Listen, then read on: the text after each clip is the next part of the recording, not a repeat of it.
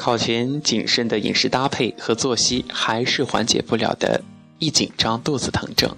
考场上不自觉的冒汗和不争气的发抖，瞄到旁边的战友明显超你两条街的解题速度，这一切又可笑又可恶，似乎还有那么点可爱。在题海里翻来覆去挣扎了多少次，滴完了多少瓶真实名，摸爬了多少个日夜，积蓄了多少的能量。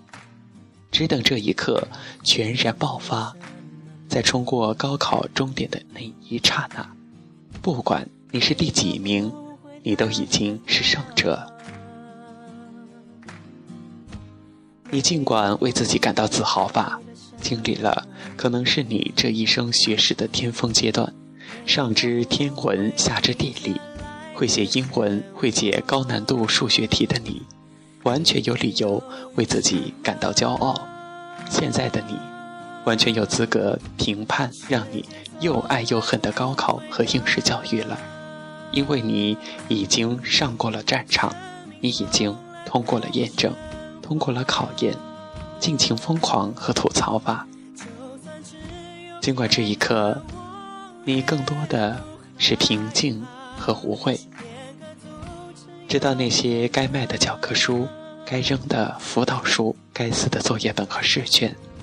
那些之前定义为最重要的东西，最终会被你通通甩掉。全然了解你视若珍宝的知识点，会在高考过后的未来的某个时段通通忘光。就像沈佳宜说的：“本来很多事情就是徒劳无功的，那么现在，跟高考告别吧。”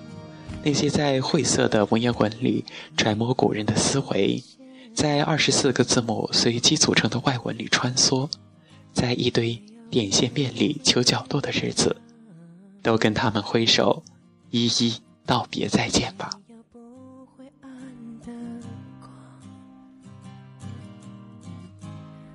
你在烦恼什么吗？